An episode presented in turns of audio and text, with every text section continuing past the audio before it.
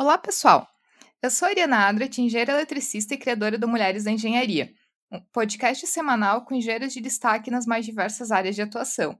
Durante as minhas conversas com elas, vamos falar de seus projetos, carreira, novas tecnologias, cases de empreendedorismo e muito mais. Eu tenho certeza que vou aprender em cada episódio e espero que você também. E o Mulheres em Engenharia já está no Instagram, no Twitter, no Spotify, e você pode seguir o podcast em qualquer um desses lugares ou então acessar o site www.mulheresengenharia.com. E a minha convidada para esse episódio é a Glaucia Alves, engenheira civil que atua há anos na área de inovação, principalmente infraestrutura. A Glaucia também é uma das poucas pessoas no Brasil com certificado Master Black Belt Inovação Corporativa, ou seja, conhecimento sobre o tema de inovação ela tem de sobra. Eu tenho certeza que vou aprender muito com a nossa conversa, espero que você também.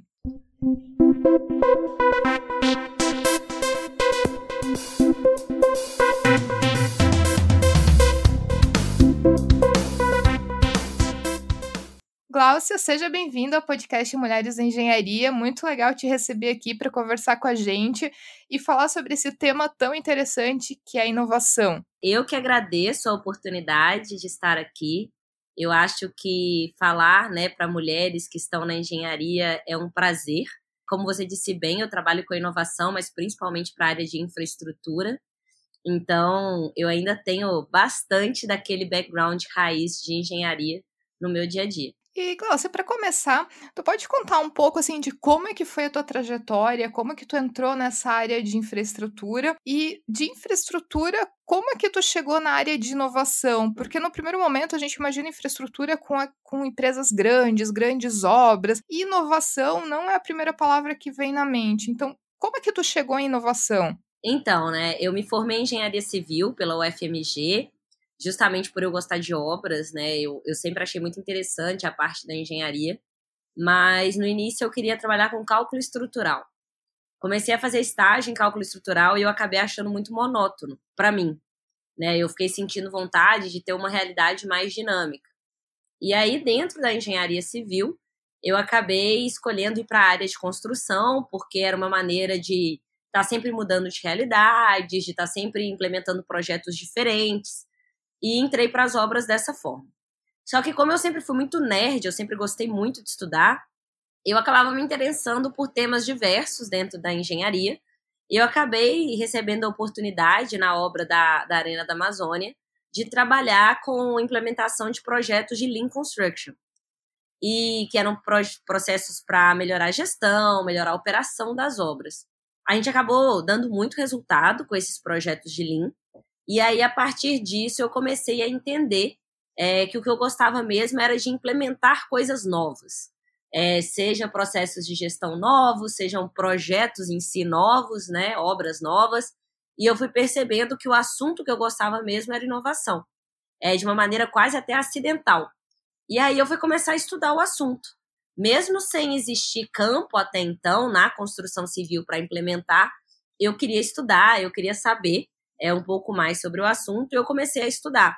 E aí, em 2010, eu fiz meu primeiro módulo da certificação é, de gestão corporativa da inovação, e a partir daí eu nunca mais parei.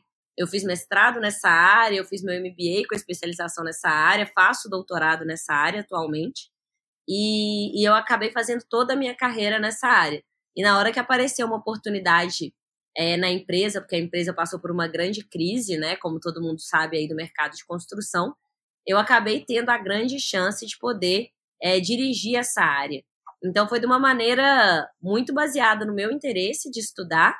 E aí, na hora que a oportunidade surgiu, eu acho que eu estava pronta para poder encarar o desafio. E nunca mais parei, né? É, fiquei 11 anos na empresa anterior que eu trabalhava, que é uma multinacional de construção. E, e desde então, né, parti tem meio ano que eu estou trabalhando com consultoria em inovação para grandes empresas de infraestrutura, mineração e construção, é, principalmente. Mas até quando a gente fala em inovação, é até estranho tu comentar a inovação associado a essas grandes empresas de mineração, de infraestrutura, porque na cabeça de todo mundo tecnologia está muito relacionado a startup, empresas de software, empresas de tecnologia, empresas menores. Só que também existem essas outras empresas, que são as que tu atua desses ramos tradicionais, que são empresas já bem estabelecidas há décadas, muitas delas com milhares de funcionários, e essas empresas elas acabam tendo que inovar também. E é muito difícil inovar dentro dessas empresas. Muitas vezes elas trabalham até com no sentido de alguma melhoria incremental, mas não realmente inovação. Como que tu tem visto essas empresas inovarem? Porque elas são quase como transatlânticos, se a gente pensar, por exemplo, uma startup que ela é fácil mudar de caminho, fazer alguma coisa nova, essas empresas grandes elas são muito burocráticas. O que, que tem acontecido nessas empresas? Quais são os desafios? o que que essas empresas elas estão acertando e o que elas estão errando no relacionado à inovação? É, tem um, alguns conceitos que são muito importantes, né? É, primeiro, inovação hoje não é mais opcional, né? Questão de sobrevivência. E o mercado tradicional, justamente por isso, é onde está o maior potencial por meio da inovação, porque quando a grama é muito alta, você tem muito lugar para cortar essa grama. Então, justamente dessa desse longo período sem ser inovador, porque os mercados que eu atuo não são mercados inovadores por natureza, são mercados tradicionais, mas que agora precisam inovar para continuarem sendo relevantes no mundo de hoje. A velocidade de geração do conhecimento, ela aumentou de maneira exponencial. Então você fala, né, há 50 anos atrás você aprendia um método construtivo, ele durava 50 anos até você se aposentar e tudo bem. Hoje, se você aprende no início da faculdade um método, você tem o risco de no final da faculdade ele já estar tá obsoleto. Então a competição ela mudou muito. Não é mais a grande corporação competindo com né, aquele competidor direto dela, grande corporação. É a grande corporação competindo com uma startup, com uma ideia diferente, com uma grande corporação, com uma outra corporação de outro segmento. Então você não tem mais a lógica e a dinâmica de mercado de competição que a gente está acostumado. A gente está falando de colaboração com o ecossistema. E no outro lado, a startup também, ela tem que lembrar, né? Isso é uma coisa muito importante. Se todo mundo abrir startup, ninguém escala.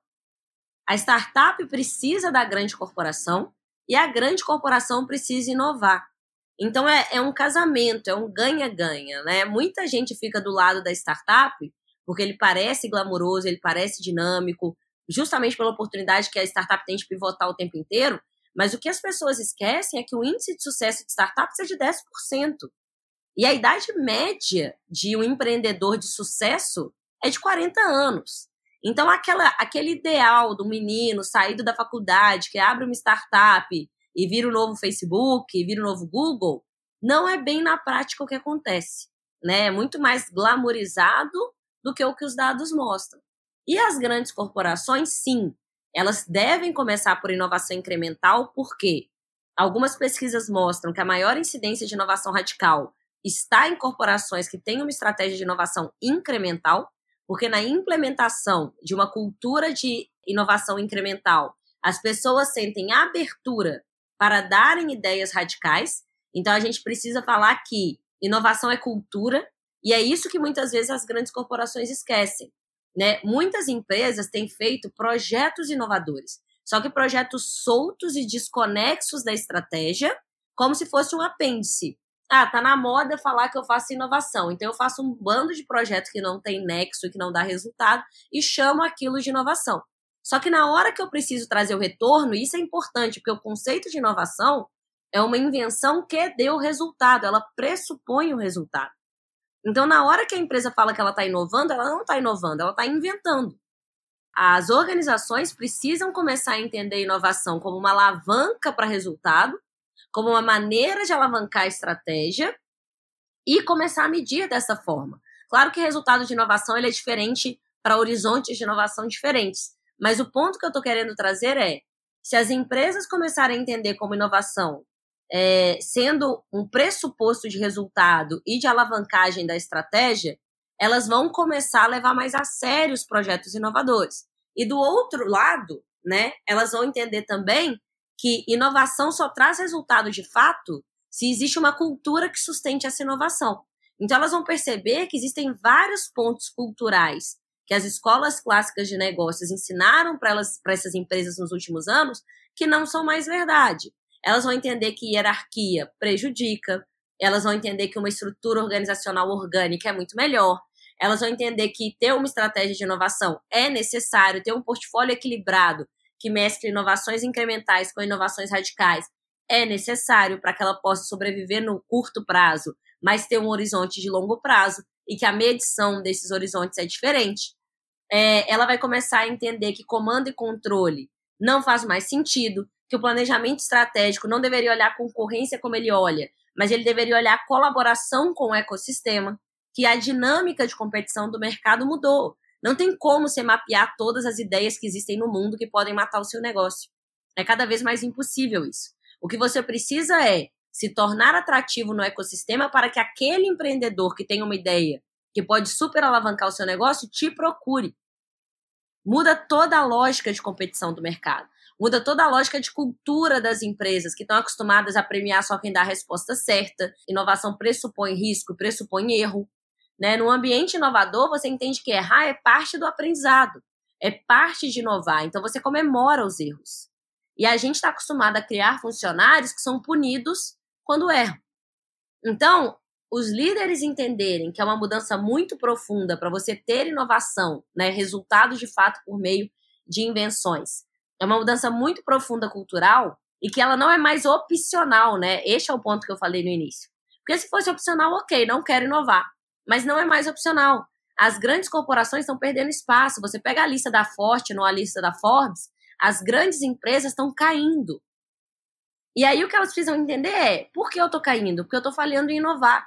E eu tô falando em inovar porque eu não entendo que inovar não é simplesmente eu lançar novos produtos. É eu ter uma cultura que fomente que eu seja relevante no ecossistema, porque hoje eu não posso mais falar de inovação fechada, e que eu consiga ter uma cultura onde as pessoas se sintam seguras de darem e testarem ideias, que se sintam seguras de errar. Errar rápido, aprender rápido, com risco controlado, para errar de novo, para aprender de novo, para gerar outras ideias. E quando a gente fala de inovações transformacionais, isso fica ainda mais crítico. Porque na inovação incremental, você ainda testa ideias dentro de um paradigma existente. Na inovação transformacional, eu estou falando de, a curto prazo, investir um dinheiro que eu ainda não sei se ele tem retorno ou não. Por isso, eu preciso tratar a inovação como um portfólio. Eu preciso, na inovação incremental, na inovação core menos glamurosa, gerar resultado consistente para eu bancar a inovação transformacional, que é que a longo prazo vai me fazer ser relevante.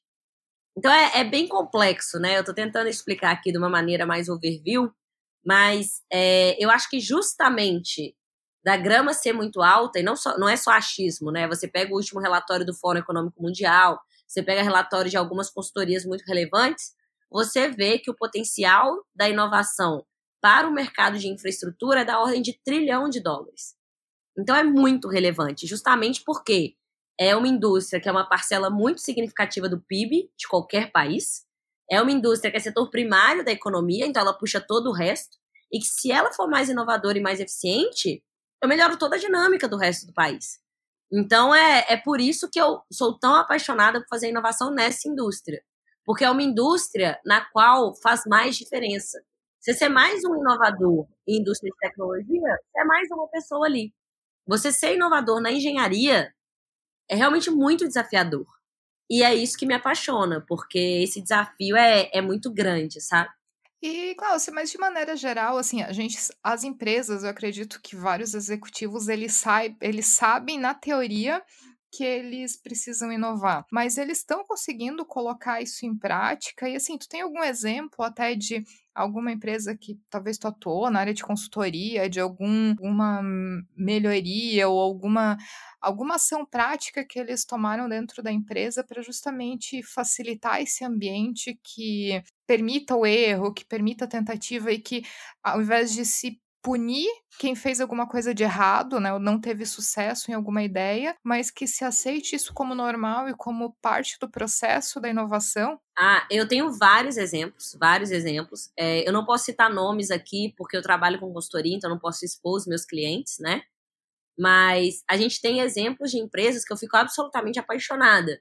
que fizeram programas de reformulação do sistema de gestão de pessoas completamente para incentivar comportamentos mais alinhados à inovação, empresas que abriram espaços de aceleração de startups, de incubação de startups, até sem ter equity, inclusive. Né? Então, simplesmente pelo interesse de entender tecnologia, de conseguir implementar tecnologia. Empresas que estão investindo em tecnologias de ponta, né? carros autônomos. É, eu não posso citar tanto exemplo, porque senão vocês vão descobrir que empresa é. Mas eu tenho N exemplos e eu fico muito feliz de ver um movimento muito positivo. Porque a gente, né, a gente gosta de pintar é, um quadro dos jovens inovadores e do pessoal mais velho da engenharia careta que não inova.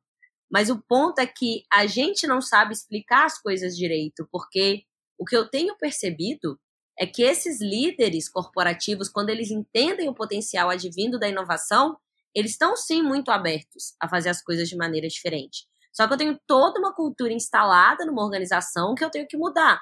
Então, são programas de gestão da mudança, estruturados, né? Eu preciso tratar as pessoas como um programa, né, um projeto de transformação, no qual eu tenha alavancas para fazer essas pessoas mudarem o comportamento. Vai ter aquela pessoa que não é capaz de mudar? Vai. E uma das decisões mais difíceis que os líderes têm que tomar é a decisão de desligar da empresa pessoas que no passado deram muito resultado, mas que não são capazes de mudar e de ter um mindset diferente para o mundo que a gente vive hoje. Então, né, isso é uma coisa que eu vejo as pessoas ainda tendo muita dificuldade. Você pegar aquela pessoa que sempre teve na engenharia né, uma relevância, a pessoa é um especialista, mas ela é incapaz de aceitar a mudança, e você já tentou, tentou e tentou, e ela acaba contaminando a organização, você tem que desligar essa pessoa. Né? Você tem que tratar a inovação como uma coisa que não é opcional. E eu vejo sim algumas empresas fazendo isso, mas as empresas que eu mais vejo se comprometendo com isso são as que estão mais em crise. A crise, ela é uma super oportunidade. As empresas que estão com mais perda de resultado, as empresas que estão né, mais perdendo relevância no mercado, as empresas que estão mais, entre aspas, desesperadas, são as que mais têm se comprometido de fato com a inovação. Pelo menos da minha experiência. Quando você está tendo resultado bom, mesmo você caindo o resultado um pouco e tudo mais, se você ainda tem um resultado muito bom, você continua tratando inovação como apêndice, fazendo gestão como você sempre fez.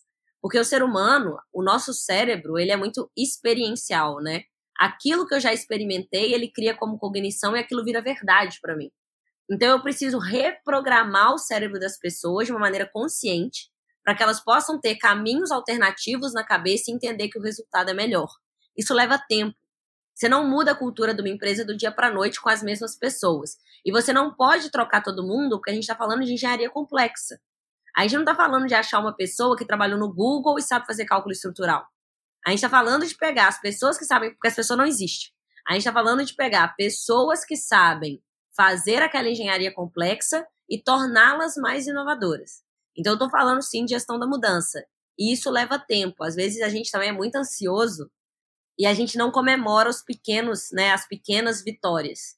É, a gente precisa comemorar as pequenas vitórias, ter uma visão clara de futuro e ir acompanhando passinho a passinho para que cada dia a gente esteja mais próximo daquela visão de futuro, mesmo que demore. Porque a gente precisa lembrar que não é só a gente. Todas as empresas desse, dessa indústria tradicional passam pelos mesmos desafios. Então, aquelas que conseguirem inovar mais rápido, mesmo que seja lentamente, mas mais rápido que os demais, vão dar um passo à frente. E a gente às vezes esquece disso, porque a gente está tão afogado em tanta tecnologia disponível, em tanta solução disponível, em tantas indústrias que estão tendo avanços muito maiores, que a gente se prende nesse paradigma e a gente esquece do super potencial que a construção tem. Né? A engenharia como um todo, mas principalmente que a construção tem. É, e se for pensar, por exemplo, nesse profissional inovador ali, então eu acredito que seja difícil tu achar um profissional que saiba, por exemplo, dimensionar uma barragem de uma hidrelétrica e que tenha um mindset de inovação, né? Tu tem que treinar também, tu tem que investir, criar uma cultura, muitas vezes dando liberdade para os funcionários que já estão nas empresas, porque tem mão de obra qualificada, tem gente experiente nas suas áreas de atuação, mas que muitas vezes também estão inseridos num ecossistema que não é favorável Então, eles estão ali numa cultura Exatamente, burocrática, estão numa cultura que nem eles, por maior conhecimento ou por é, mais proatividade que eles tenham, só que eles estão inseridos numa cultura onde eles vão ser penalizados se eles sugerirem alguma coisa que talvez não dê certo. Então, na dúvida, se não, não se sugere. né, é mais seguro eu ficar aqui fazendo o meu cálculo, fazendo o meu, o meu trabalho do dia a dia, do que sugerir algo diferente que eu posso acabar sendo penalizado por aquela sugestão, né? É exatamente isso. É, quando a gente fala de cultura, né, eu acho que os grandes responsáveis pela criação da cultura é, são os líderes. Porque não adianta no discurso você dizer que você tem, né, você quer inovar, que é para inovar, e você não aceita ideias diferentes e você bate em quem traz soluções diferentes e você não traz ideia nenhuma diferente, né? Porque as pessoas percebem a diferença do discurso para a prática e elas vão ouvir a prática, porque a prática sobrepõe ao discurso. Então, se eu falo que eu quero ser inovador, mas na hora de promover, eu promovo aquele cara que sempre tem as respostas certas e que nunca assume nenhum risco, eu estou passando uma mensagem clara para a organização que eu não valorizo os comportamentos que eu digo que eu valorizo. E isso tem todo um reflexo das pessoas se comportarem de maneira diferente. Então a liderança precisa entender que o papel dela é muito diferente. É, eu fui numa palestra do CEO da Pixar, que é uma empresa super criativa, super inovadora, claro que de outra indústria, né, obviamente. Mas ele dizia uma coisa muito legal. Ele dizia que na Pixar, nas reuniões para ideias, é, o líder da reunião obrigatoriamente tem que ser o último a falar. Porque se o líder já chega falando, ele acaba impondo para que direção a discussão vai, mesmo que ele não queira, porque a hierarquia faz um pouco isso. Então, na Pixar, eles são obrigados a ficarem caladinhos, escutando, até ser a hora deles falarem. E eu acho isso fantástico, porque a hierarquia reforça essa sensação de que o líder tem as respostas certas e os liderados não podem experimentar. E o que a gente percebe de fato é que as melhores ideias estão mais próximas de quem está no dia a dia da operação, de quem está no dia a dia dos problemas. Essas pessoas vão ver as melhores soluções. Não quem está lá em cima só lendo um bando de reportes, né? E, Glaucia, até entrando um pouquinho no assunto de, das startups, uma coisa que eu achei bem bacana é que é, tu ajudou a criar uma, a primeira aceleradora de startups de produtos e serviços para construção civil no Brasil. Quando a gente pensa em startup, a gente pensa muito mais em inovação do que essas empresas grandes, lentas. Mas como que a combinação das duas pode ser muito útil e trazer muito resultado? Como que as grandes companhias elas se beneficiam em termos práticos de criar um ambiente favorável a se unir com as startups e a olhar as startups não como inimigas e que podem vir tirar o mercado delas, mas realmente como parceiras? Então, se você já tem uma empresa que tem um mínimo de inovação incremental interna, né, fechada acontecendo, aí você pode dar um passo para falar de inovação aberta. Inovação fechada hoje não é suficiente, mas ela é requerida para eu falar de inovação aberta, né, que é inovação com o ecossistema. Por quê? Se você dá o passo de trazer a startup antes de você ter isso, mínimo de uma cultura de inovação instaurada, o relacionamento startup-empresa ele é completamente é, prejudicial para ambos os lados e você não consegue transformar isso em resultado. Dito isso, é, é uma relação ganha-ganha. O que, que a startup pode ganhar com a grande corporação? Ela pode testar o produto dela, ela pode testar novas ideias, ela pode desenvolver o produto dela, ela pode validar o MVP dela, né, que é o mínimo produto viável. Ela pode escalar, né, a solução dela dentro dessa empresa. Enfim, ela consegue ter um grande campo de experimentação e, inclusive, ela pode receber investimento dessa empresa. Então, para a startup está muito claro o, quais são os ganhos, né? Ela pode ter essa empresa como cliente, ela pode ter essa empresa como investidora, ela pode ter essa empresa como laboratório, é, ela pode, né, enfim, ter N formas de atuação. Para a grande corporação, como você bem disse antes, uma grande corporação ela é um transatlântico. Ela tem uma marca zelar, ela tem riscos atrelados, ela não pode simplesmente testar ideias e, e deixar isso acontecer de maneira desregrada. É como se as startups forem, fossem vários pequenos barquinhos que você vai testando a água com aqueles barquinhos para você decidir para que lado você vai virar o transatlântico inteiro, já que virar um transatlântico é lento, é difícil e exige, né? Você virou para o lado errado, você afunda. Então a gente fala que para a grande corporação ela tem o ganho de testar soluções de uma maneira indireta, ela tem o ganho de aprender e realimentar a estratégia dela, ela tem o ganho de reduzir custos por meio da adoção de tecnologia para o que ela já faz, ela tem a opção de gerar novos negócios, porque ela pode ser investidora dessas startups e começar a vender também, né, ter lucro também por meio desses serviços e produtos que eles estão desenvolvendo. Então, como eu disse antes, né, ambas necessitam uma da outra, e o que a gente precisa é criar relações efetivas de ganha-ganha. Não adianta a gente criar um programa de startup engagement para uma corporação que só um lado está tentando se dar bem.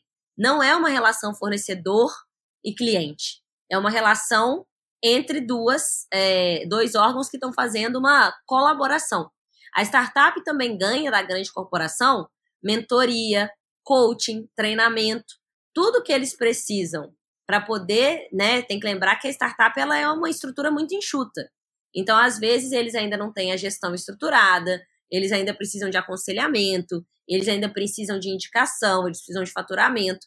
Então, acaba que os dois se ajudam. A startup ainda não virou uma, uma, uma empresa, então ela ainda não tem tantos processos a estruturar, a seguir, tanto rigor, ela não é tão travada, mas a grande corporação, ela também tem muito conhecimento a compartilhar.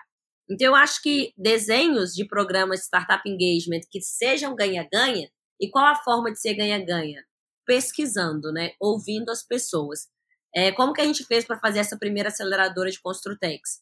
A gente conversou com os empreendedores de construção e a gente pegou deles o que, que seria o valor para eles em si associar uma grande corporação de construção e a gente fez a análise dos desafios internos que essa grande corporação tinha, não só em termos de tecnologia, mas também em termos de adoção dessa tecnologia, né? O quanto que as minhas pessoas conseguem usar de tecnologia e o quanto que eu sou carente da tecnologia em si. E mesclando tudo isso com os desafios que essa empresa tinha, a gente entendeu o que, que era o ganha do lado da empresa e pesquisando no mercado a gente entendeu o que, que era o ganha do lado da startup. Escrever um programa que case os dois, você acaba se tornando atrativo para o ecossistema. E no fim das contas é o que a grande empresa tem que querer ser relevante e atrativa para o ecossistema, não só de startups, mas para o ecossistema de inovação. Instituições de ensino, clientes, fornecedores, outras empresas, enfim, qualquer um que for relevante no ecossistema. E tu vê em alguns casos também algumas empresas grandes acabarem caindo na cilada de quererem delegar para para as startups uma responsabilidade pela inovação, que no final das contas é uma responsabilidade delas inovarem, no sentido de que, ok, agora eu tô aqui, tô ajudando, sou parceira de meia dúzia de startups, então eu não preciso fazer mais nada, porque a minha inovação elas já vão garantir que aconteça. Então isso tem acontecido? É, eu já vi isso muito. Tem empresas que confundem, né, startup engagement com é, um fornecedor barato. Eles acreditam que estão trazendo um fornecedor barato que vai resolver o problema dele. Se você quer um fornecedor barato, não traga uma startup. Não é o que ela é feita para fazer né? Ela vai estar tá em algumas, ela vai estar tá em algum ponto da curva, né, de evolução da startup, e você precisa entender em que ponto ela está, qual o ponto interessante para você e ajudar ela a avançar. É, se você é um fornecedor barato, vai achar um site aí de freelancer, vai fazer outra coisa. Não é trazer uma startup. Então a gente precisa esclarecer essas coisas, né? Tem alguns materiais. Se você entrar no site da 100 Open Startups, tem um material lá que descreve gratuito os 16 tipos de startup engagement que uma corporação pode ter. E aí ele classifica os principais programas do Brasil, material em português. Se você entrar na internet e escrever Startup Engagement 500 Startups em SEAD, você vai achar um relatório em inglês super legal em PDF, gratuito também, que ele explica todos os tipos de startup engagement e para qual objetivo corporativo você deveria ter cada um deles e qual que é o risco atrelado a isso, qual que é o custo atrelado a isso e como que você deveria escolher entre essas diversas opções. Então, o que eu acho que falta são redes de inovação nas empresas que entendam o mínimo de conceitos de inovação. Eu vejo um monte de empresa tratando inovação como apêndice. Ah, eu tenho o cara do RH, dá inovação para ele. Ah, eu tenho o cara do planejamento estratégico, dá inovação para ele. Ah, eu tenho o cara, o cara acopla inovação numa área nada a ver, porque não entende que inovação agrega valor por definição. E aí dá para uma pessoa nada a ver que tem zero conhecimento daquilo. Eu sempre falo, você consegue imaginar um CFO que não sabe nada de finanças? Você não consegue imaginar, porque ninguém seria louco de botar. Eu conheço um monte de CIO que não sabe nada de inovação. Então a gente fala assim, por quê? Porque de partida os CEOs acham que a inovação não tem valor, então eu trato ela como apêndice, eu trato ela como um item que eu sou obrigada a fazer, mas que não me traz valor. Se eles entendessem que, de fato, inovação pressupõe resultado, eles iam entender que inovação é muito mais importante que finanças, porque finanças, exceto o mercado financeiro, tá? Mas finanças e indústrias normais, ela analisa números do passado e faz projeção do futuro, mas ela não cria valor. E a inovação cria valor futuro. Então, por definição, a inovação deveria ser mais importante para o negócio, porque ela agrega mais valor para o negócio do que um CFO. Mas aí as empresas insistem em colocar pessoas para tocar inovação que não sabem nada de inovação, que vão começar a estudar inovação na hora que já assumiram essa função. Por quê? Porque falta conhecimento. Então, essa falta de conhecimento e capacidades internas acaba gerando uma série de programas de inovação que não são bem desenhados, que falta técnica, que falta ferramenta, que falta metodologia.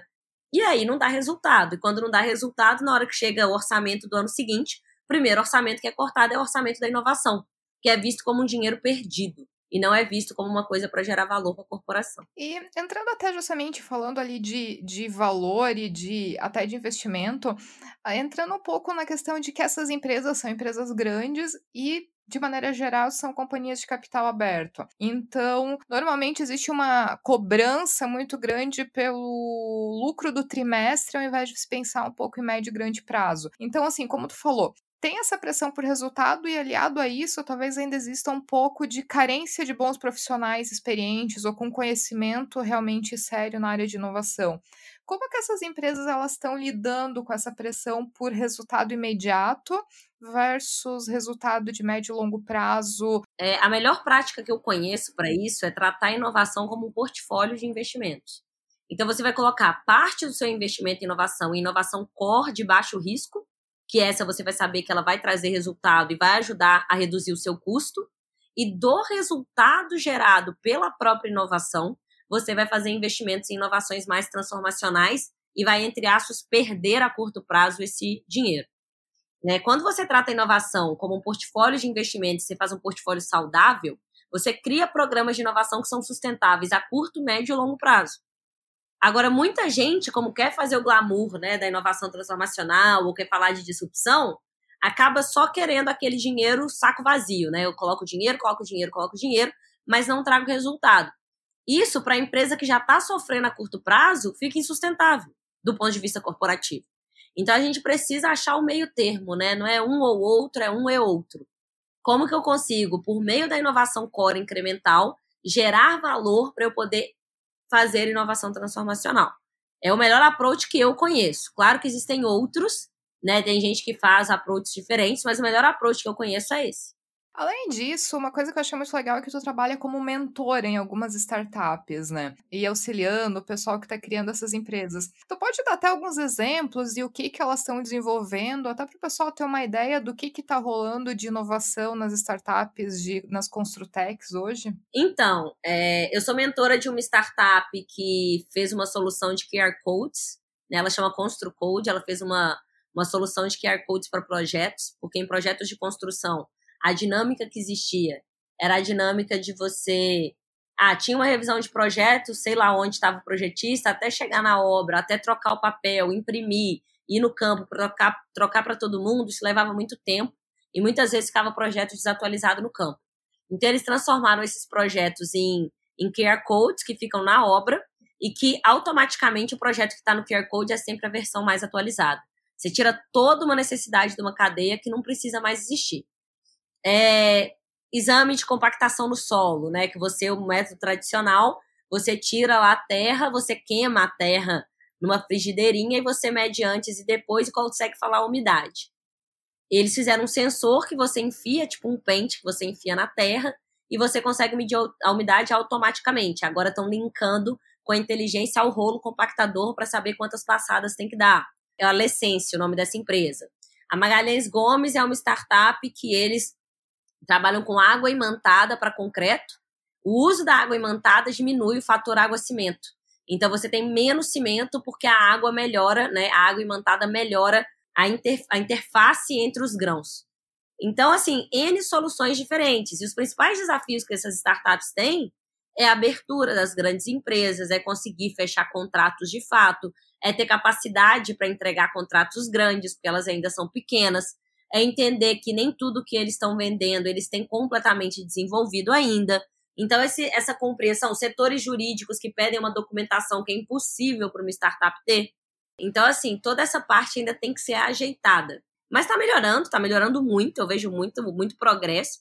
Eu acho que o setor de engenharia no Brasil tem se mexido muito, mas eu acho que ainda tem muito espaço de coisas que a gente tem que trabalhar.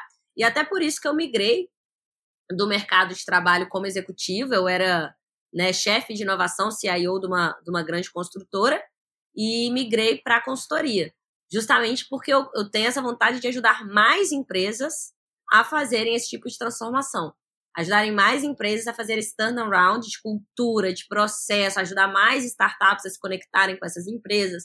Então eu, eu percebi que eu gostava mais de transformação do que de ser executiva e que era aí que estava a minha vocação, em ajudar várias empresas a fazerem isso e não só a empresa que eu fosse funcionário. Até porque quando entrasse na rotina eu ia me desmotivar, né? Para quem gostou da, da ideia de trabalhar com inovação, às vezes já tem até um curso de engenharia, mas trabalha em alguma área mais tradicional ainda. Por onde, o que que tu indicaria por onde começar? Que tipo de curso, treinamento, site, evento? O que que tu indica especificamente da área de inovação? É, em termos de livro, né, tem vários livros interessantes para quem nunca é, leu nada. Eu sugiro Inevitáveis, Originais, é, o Bolt, organizações exponenciais. É, eu tenho uma lista no meu Instagram que eu coloquei de livros indicados, é Glaucia R. Alves, uh, o endereço, e no LinkedIn eu sempre tenho publicado também é, conteúdos é, desse tipo de coisa, né? Tanto artigos, quanto livros a ler, quanto eventos. Em termos de treinamento, é, existem alguns treinamentos muito bons. Esse de é, Black Belt que você falou, que eu sou Master Black Belt, é o iBelt, que é um treinamento que eu fiz, que você vai tendo progressão de gestão da inovação. Você tem né, faixa branca, faixa amarela, faixa verde, faixa preta e o Master Black Belt. E aí você vai fazendo ao longo dos anos essas progressões em termos de metodologia e de prática. Tem cursos relacionados a isso na Mastertech também, que é uma empresa que ensina skills para líderes do século XXI, que é muito legal. É, a gente tem treinamentos interessantes da Hyper Island do Brasil. Para quem tem mais dinheiro, quer estudar fora, tem a Singularity University também no Vale. Para quem quer abrir startups, tem a Draper University no Vale também. Mas a gente consegue hoje também, quem não tem, né? Ah, não tenho dinheiro nenhum, quero estudar esse assunto. Você pode entrar na internet, existem vários treinamentos gratuitos. A Hyper Island tem um site que é um toolbox só de ferramentas com a curadoria da Hyper Island, que é de graça. Então, só colocar no Google Hyper Island Toolbox, você vai achar lá como fazer as ferramentas acontecerem, quantas pessoas participam, como cada dinâmica é. Então, hoje, conteúdo na internet se acha muito. É, livros, eu acho que precisa de uma curadoria, porque tem muito livro por aí que é só livro de aeroporto, mas não ajuda de, de fato a fazer. Acho que eu já dei aí vários, várias opções. E quem quiser saber mais, pode me mandar mensagem no LinkedIn ou no Instagram, pode me mandar e-mail também. É, meu e-mail é glauciaregin, até o N, sem o A de Regina, arroba gmail.com. E eu posso ajudar a, a, dar mais opções, dependendo do quanto, de quanto dinheiro as pessoas têm e de quanto tempo disponível elas têm também. Você até para finalizar agora, baseado na tua carreira, se tu puder deixar um conselho, uma mensagem final para todo mundo que ouve o podcast, enfim, a palavra é tua, o que que tu falaria? É, primeiro falando para as mulheres, né, porque aqui a gente tá falando de mulheres na engenharia e eu, eu, sei que, como você me disse, a maior parte do público ainda é feminino. É, eu quero dizer que engenharia vale a pena sim, muitas vezes por a gente estar tá num mercado predominantemente masculino. É, existe um nível de desmotivação mas eu vejo que as mulheres têm conquistado cada vez mais espaço é, dentro da engenharia e a gente não pode perder isso, né? Essa conquista ela tem que continuar. Então, eu desejo força, raça, vontade de fazer acontecer. E para todo mundo que está ouvindo, o que eu falo é que tem muito espaço para trabalhar com inovação hoje, muito espaço. Toda empresa está precisando inovar e é uma coisa que nunca acaba. Né? Quando eu fiz meu mestrado, inovação era dita como P&D, era tocada por um cara que era um cientista praticamente interno. Hoje, o cara que é o, o bom da inovação, ele é um cara muito conectado, ele é um hub que liga diversos pontos. Então, a forma de fazer inovação ela muda o tempo inteiro também. Então, é uma área que você sempre tem que estar se atualizando, é uma área que é muito dinâmica, muito gostosa de se trabalhar. É, e eu acho que é muito gratificante ver quando as coisas saem, quando os projetos saem, quando os novos produtos saem, quando dá resultado. Você se sente muito bem com isso. Então, eu acho que quem gosta de fazer coisas novas, diferentes, deveria considerar trabalhar com a inovação. E se você está numa empresa que você não vê abertura para isso, você tem dois caminhos. O primeiro que eu sugiro, você criar esse caminho, começa a provocar mudança, começa a fazer, começa a tentar fazer as coisas diferentes, sabe? Começa a se expor mais, começa a mudar as coisas. E se você vê que não tem jeito de jeito nenhum, você não é uma árvore levante, mude de empresa e vai achar uma empresa que tem um mindset mais parecido com o mindset que você quer ter. Mas eu sempre sugiro, antes de largar a empresa que você tá, tente fazer a mudança nela. Porque você vai se sentir tão, tão bem com aquilo, você vai se sentir tão orgulhoso daquilo, que vai valer muito mais do que você simplesmente ir para um lugar que já tem essa cultura instaurada, sabe? Claro que tem limite, mas dentro desse limite aí, que é pessoal de cada um, tente fazer a transformação onde você tá. Inovação não é só nas, pequenas, nas grandes coisas, é também nas pequenas, e todo mundo pode fazer a diferença naquele processo que gere, naquela solução que dá, naquela equipe que está trabalhando.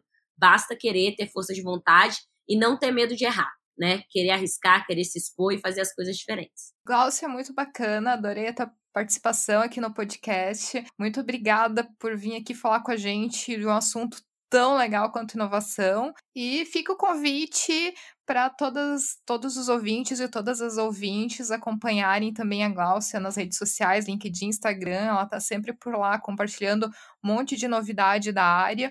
Então, muito obrigada pela participação aqui. Ah, eu que agradeço a oportunidade. Contem comigo aí para as próximas, estou à disposição.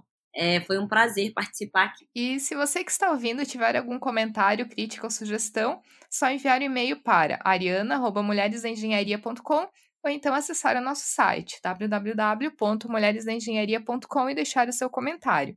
E se você gostou desse episódio, ficarei muito feliz se puder compartilhar com outras pessoas que podem gostar também.